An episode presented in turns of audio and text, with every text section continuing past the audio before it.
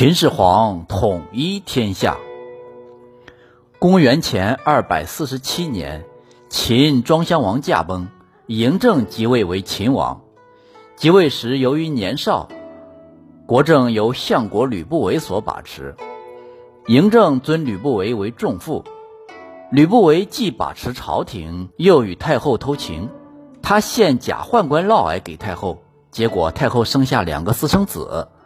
而假宦官嫪毐以秦王贾父自居，在太后的帮助下封长信侯，领有山阳、太原等地，自收党羽。嫪毐在雍城常年经营，建立了庞大的势力，是继吕不韦之后又一股强大的政治势力。公元前二百三十八年，秦始皇在雍城齐年宫举行官礼，嫪毐动用秦王玉玺和太后玺发动叛乱。攻向秦年宫，秦始皇早已在秦年宫布置好三千精兵，打败叛军。嫪毐没过多久便被逮捕，秦始皇将嫪毐车裂，暴尸示众，又把母亲赵姬关进雍城的富阳宫，摔死嫪毐与太后所生的两个私生子。秦始皇随后免除吕不韦的相职，把吕不韦放逐到巴蜀。其后，虽然他听从秦国贵族所言，下了逐客书，逐出六国食客，但被李斯的谏逐客书所劝阻。其后，他任用魏辽、李斯等人。公元前二百五十五年，九鼎迁秦，意味着秦王将为天下共主，可以名正言顺地讨伐各诸侯国。公元前二百三十年至公元前二百二十一年。秦始皇采用远交近攻、分化离间、推行连横的策略，发动了秦灭六国之战，先后灭掉韩、赵、魏、楚、燕、齐，最后终于建立了中国历史上第一个大一统的中央集权的专制主义国家秦朝。秦王嬴政自认为兼备了三皇的德行，功业超过五帝，于是便改称号为皇帝。皇帝出命称为治书，下令称诏书。皇帝自称为朕，追尊父亲庄襄王为太上皇，并颁布制书废除帝王上谥号的制度。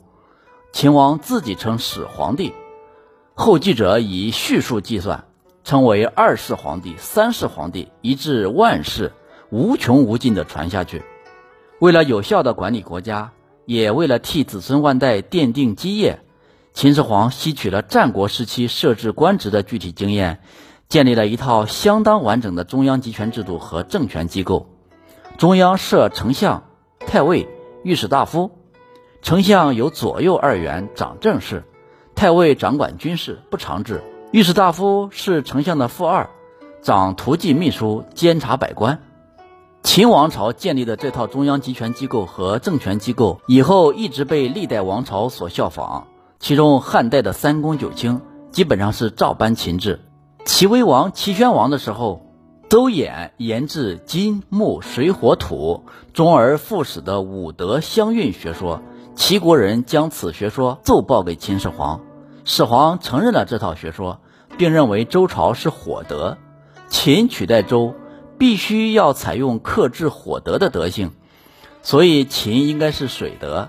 于是下令更改岁历。新年朝见皇帝与庆贺典礼均从十月初一开始，以十月初一为元旦。衣服、旗帜、符节等都崇尚用黑色，计数以六为一个单位。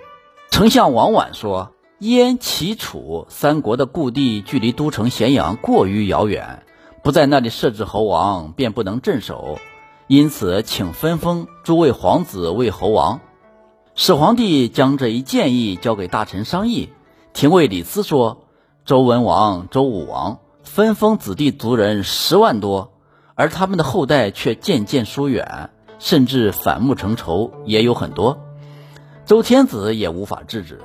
现在普天之下，依仗陛下的神灵而获得统一，全国都划分为郡和县，对各位皇子以及有功之臣。”用国家征收的税赋给予奖赏，这样控制全国就很容易，使天下人对秦朝忠心耿耿，才是国家安定的方略。分封诸侯则不适宜。始皇说：“天下人都吃尽了无休止的战争之苦，就是因为有诸侯王的缘故。假若又重新封侯建国，便是自己招引兵士，培植战乱。廷尉的主张是正确的。”于是秦始皇下令把全国划分为三十六个郡，每郡设置郡守、郡尉、监狱中。秦始皇还下令收缴全国民间所收藏的兵器，收集运送到咸阳。熔毁后铸成大钟和钟架，以及十二个铜人，各重千担，放置在宫廷中。他还下令统一法制、文字、钱币和度量衡，将各地十二万户富豪迁徙到咸阳，置于朝廷的监控下。秦王朝祭祀祖先的宗庙和离宫的章台。上林苑等都建设在渭水南岸，而秦国每征服一个国家，就模画仿照该国的宫室，在咸阳城北的山坡上同样建造一座。这样一来，南临渭水，自幽门向东至泾水、渭水相交处，宫殿楼宇、天桥楼阁相连接，从各国选来的美女、钟鼓等乐器都安置在里面。秦始皇是中国第一位皇帝。也是皇帝尊号的创立者，同时也是中国皇帝制度的创立者，使中国进入了中央集权帝制时代的人。他也使中国第一次完成了政治上的统一，形成了车同轨、书同文的局面，为其后各朝代谋求统一奠定了基础。尽管秦朝仅仅延续了十五年，但秦始皇确立的统治模式却一直延续了下来。秦始皇是中国两千余年中央集权封建帝制的主要设计者，影响之深广，为任何其他帝王所难以相比。